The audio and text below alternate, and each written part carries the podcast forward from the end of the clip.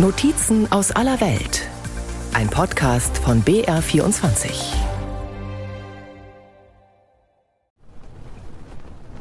Der Wind fegt über die karge, wüstengleiche Landschaft. Zelte flattern wie grau-weiße Fahnen in der Einöde. Bilder zeigen, der Winter war für die durch den Krieg vertriebenen Menschen im Jemen besonders hart. Ausländische Journalisten kommen auch nach mehr als acht Kriegsjahren nur schwer in das Land ganz im Süden der arabischen Halbinsel, erhalten meist kein Visum. Unsere lokalen Mitarbeiter vor Ort drehen für uns die Bilder, führen Interviews mit den Menschen, damit wir ihr Schicksal erzählen können. So wie das von Samira. Die junge Mutter lebt mit ihrer Familie mitten in einem Flüchtlingslager nahe der Hauptstadt Sanaa. Die Zelte stehen dicht an dicht auf der festgestampften Erde. Drinnen haben sie notdürftig versucht, sich mit Tüchern und Kissen so etwas wie ein Zuhause einzurichten, aber bei Regen schwimmt alles davon. Die Zelte im Camp sind nicht dicht, es regnet einfach durch. Dann haben wir noch nicht einmal einen Ort zum Schlafen, keine Decken oder Betten. Ihre Nachbarin Saba zeigt die dünnen Beinchen ihrer jüngsten Tochter. Niemand hier hat genug zu essen, um satt zu werden. Ihre Kinder haben zusammengesuchte Mützen auf dem Kopf, aber für Schuhe hat das Geld nicht gereicht. Die Füße sind nackt. Wir brauchen Hilfe. Wir brauchen Betten, Decken. Wir sind so schwach. Ich bin eine Witwe mit fünf Kindern. Nur Gott weiß, wie schwer unser Leben ist. Vor allem die Kinder sind von der Krise im Jemen dramatisch betroffen. Viele leiden an akuter Unterernährung. In Jemens Hauptstadt Sanaa liegt das Al-Sabin-Krankenhaus. Dort auf der Station für unterernährte Kinder kommen die schlimmsten Fälle an und es werden immer mehr. Das Krankenhaus ist völlig überfüllt. Dr. Gamal Sharafaldin kennt seine kleinen Patienten gut. Und er sieht das tägliche Leid, den Kampf der halb verhungerten Kinder gegen den Tod. So wie beim jungen Mokta. Der Zweijährige wiegt so viel wie manch deutsches Baby bei der Geburt. Das Kind ist zwei Jahre alt und wiegt viereinhalb Kilo. Als wir ihn zur Untersuchung ausgezogen haben, da mussten wir sehen, wie ausgezehrt sein Körper ist. Etwas länger in diesem Zustand und sein Gehirn würde zusammenschrumpfen, sodass seine Nerven und Gliedmaßen gelähmt wären. Das ist die Tragödie der Kinder des Jemens. Die schweren Lebensbedingungen, die steigenden Lebensmittelpreise, die führen zu dieser Situation. Dr. Gamal weiß bald schon nicht mehr, wo er die kleinen Patienten noch unterbringen soll. Täglich kommen neue schwere Fälle dazu, bis zu 100 am Tag. Sharma hat noch ein freies Bett bekommen und sie wird es wohl bis zu einer eventuellen Genesung noch lange brauchen. Das zweijährige Mädchen steht dem Tod näher als dem Leben die Augen leicht trüb und zu groß in dem ausgezehrten Gesicht, jede Rippe am Brustkorb ist zu sehen, die Haut wie Papier, dünne Ärmchen und Beine.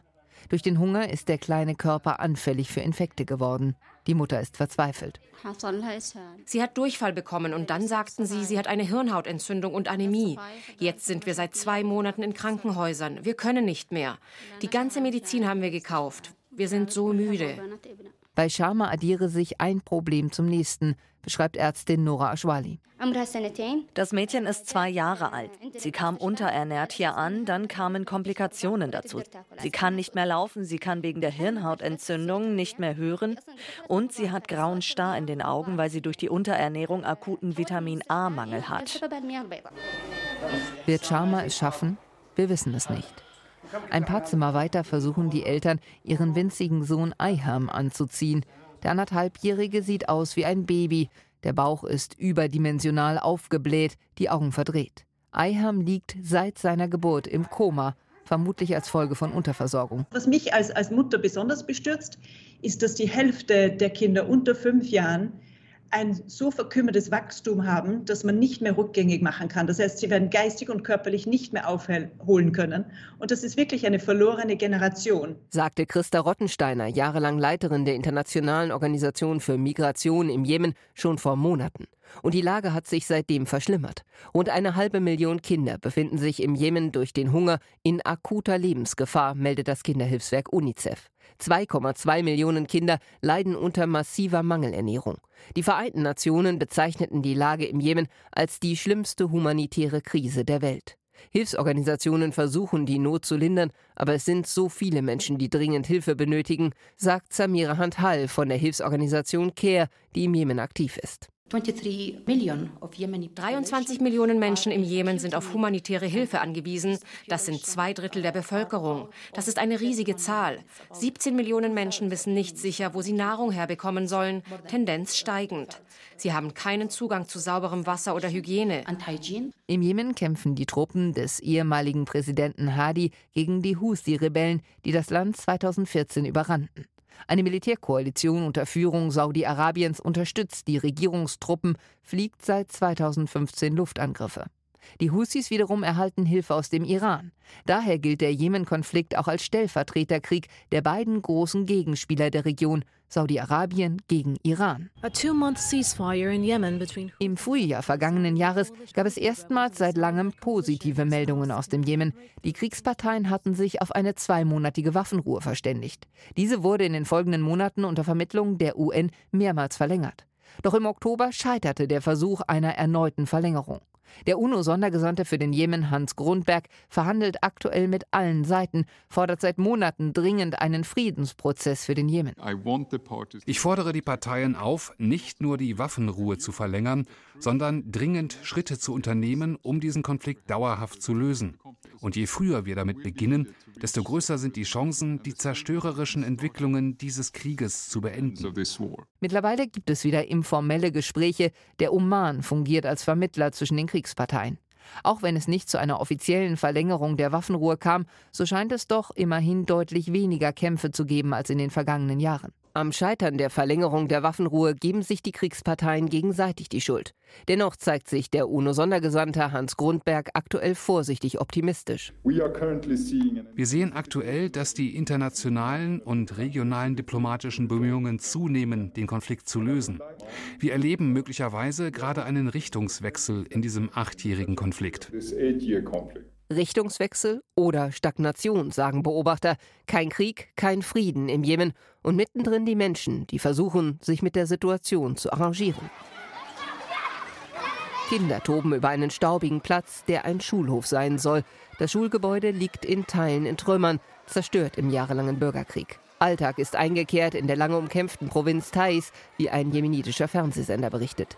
Die Kinder werden in den verbliebenen Räumen im Schichtsystem unterrichtet. Der Schulleiter hat seinen Schreibtisch jetzt draußen auf dem Hof. Ich sitze jetzt im Freien und leite die Schule. Es gibt nicht genug Räume, weil die Mädchenschule zerstört wurde. Wir leiden unter den überfüllten Klassen.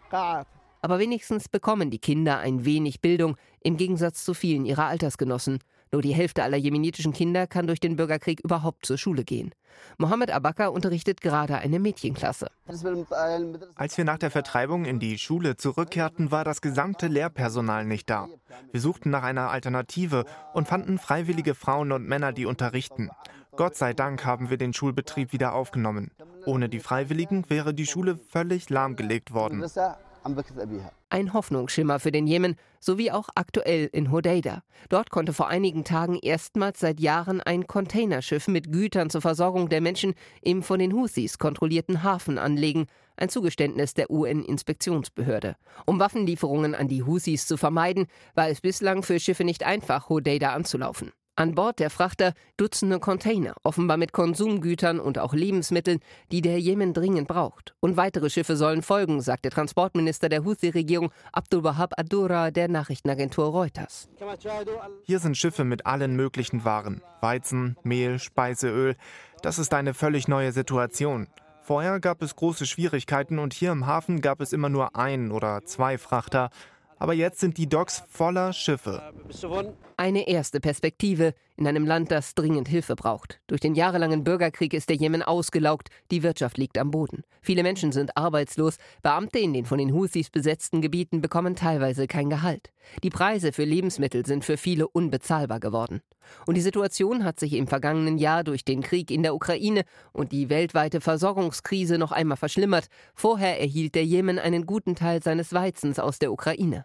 Auch nach Angaben von Ärzte ohne Grenzen sind jetzt deutlich mehr Kinder von Mangelernährung betroffen. Wir sehen einen deutlichen Zuwachs von Kindern mit Unterernährung. Viele Eltern kommen zu spät ins Krankenhaus, wenn die Kinder schon in einem sehr kritischen Zustand sind. Die Fälle sind sehr ernst.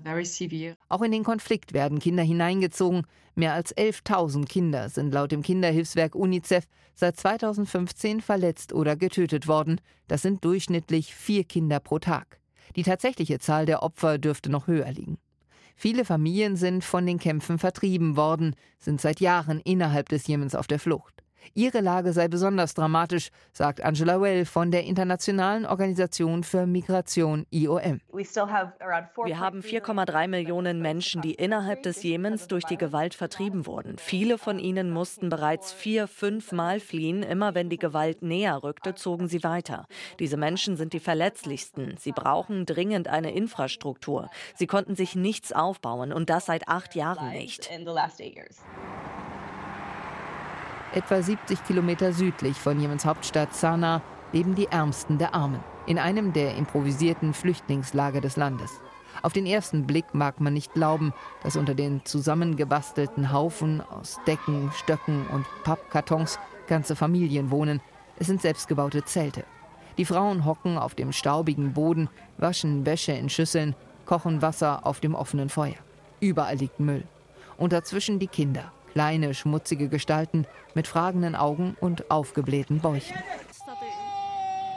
Fast 300 Familien leben in dem Lager unter katastrophalen Bedingungen. Krankheiten breiten sich aus. Viele Menschen seien schon gestorben, erzählen die Bewohner, darunter auch Kinder. Mehr als 400 leben im Lager. Jeden Tag gebe es Tote. Kinder verhungert, an Krankheiten oder Schwäche gestorben. Das Problem im Jemen, es mangelt an dringend benötigten Hilfsgeldern. Die Zusagen von der internationalen Gemeinschaft decken seit Jahren nicht den Bedarf. Bei der jüngsten Geberkonferenz für den Jemen Ende Februar in Genf wurden bislang mehr als 1,2 Milliarden US-Dollar zugesagt. Die Vereinten Nationen hatten den Bedarf allerdings mit 4,3 Milliarden beziffert. Deutschland beteiligt sich mit 120 Millionen Euro und zählt damit noch zu den größten Helfern. Bundesaußenministerin Annalena Baerbock bezeichnete die Lage im Jemen als eine Katastrophe. In Jemen sehen wir seit Jahren eine der schlimmsten humanitären Katastrophen, vor der die Welt immer wieder und viel zu oft die Augen fast verschlossen hat. Und der humanitäre Bedarf des Jemens ist gerade mal zur Hälfte gedeckt. Das heißt, fast die Hälfte des humanitären Bedarfs ist nicht gedeckt. Und die große Frage ist, ob den internationalen Zusagen diesmal auch Taten folgen. Im vergangenen Jahr kamen selbst die zugesagten Mittel nur teilweise zusammen. Eine Katastrophe für die Helfer vor Ort. Eine Mitarbeiterin einer Hilfsorganisation drückte es so aus, endlich sei man durch die Waffenruhe in der Lage gewesen zu helfen, und ausgerechnet dann fehlten die Mittel. Der UNO-Untergeneralsekretär für humanitäre Hilfe Martin Griffiths zeigte sich auch für die Zukunft wenig optimistisch. 2023 wird ein weiteres schweres Jahr für die Menschen im Jemen. Der Bedarf an humanitärer Hilfe ist weiterhin extrem hoch und die Finanzierungslage macht keinen Mut. Und das Elend hat noch eine weitere Dimension, so absurd es klingt. Jemen ist das Ziel vieler Migranten aus Afrika. Sie werden von Schleppern in Booten über den Golf von Aden geschleust, am Horn von Afrika mit goldenen Versprechungen gelockt. Weiterreise in die reichen Golfstaaten, tolle Jobchancen. Doch die Mehrheit der bitterarmen Flüchtlinge strandet im Jemen und sie werden im Bürgerkriegsland zurechtlosen. Viele von ihnen kommen aus Afrika mit dem Traum, am Golf ein besseres Leben zu finden. Sie landen hier im Krieg und werden Opfer von Schmugglern, Menschenhändlern, die sie zwingen, für sie zu arbeiten, die sie misshandeln und erpressen. Es wissen nur wenige, aber die Route über den Golf von Aden ist der zweithäufigste Seeweg für Migranten weltweit, direkt nach dem Mittelmeer. Wir schätzen, dass rund 200.000 Migranten im Jemen sind, die humanitäre Hilfe brauchen. Zurück auf der Kinderstation im Krankenhaus von Sana. In der Abteilung für unterernährte Kinder liegt auch Elaf. Die Fünfjährige ist abgemagert, wird langsam aufgepäppelt. Doch das Kind leide an Krämpfen, berichtet die Mutter. Sie wurde krank, hatte Durchfall und übergab sich ständig. Nichts konnte sie mehr bei sich behalten. Sie ist so dünn, dünn und weiß wie Papier. Sie hat Krämpfe Tag und Nacht wegen dem Mangel an Kalzium. Hier geben sie ihr Kalzium und Krampflöser, dann schläft sie, bis sie wieder Krämpfe bekommt. Alle Medizin, die sie braucht, kaufen wir außerhalb. Dr. Hase Alfare untersucht die Kleine. Das Kind wirkt bei Bewusstsein, schläft aber immer wieder ein. Für den Arzt ein typischer Fall. Wir bekommen hier 80 bis 100 Kinder am Tag. Dieser Patientin fehlt es am Eiweiß Albumin, an Calcium, Kalium und Vitamin D. All das sind schwerwiegende Folgen von akuter Unter- oder Mangelernährung. Das Leid der Hunger im Jemen. Er hat mit Elaf, Sharma und den anderen kleinen Patienten im Krankenhaus von Zana ein Gesicht bekommen.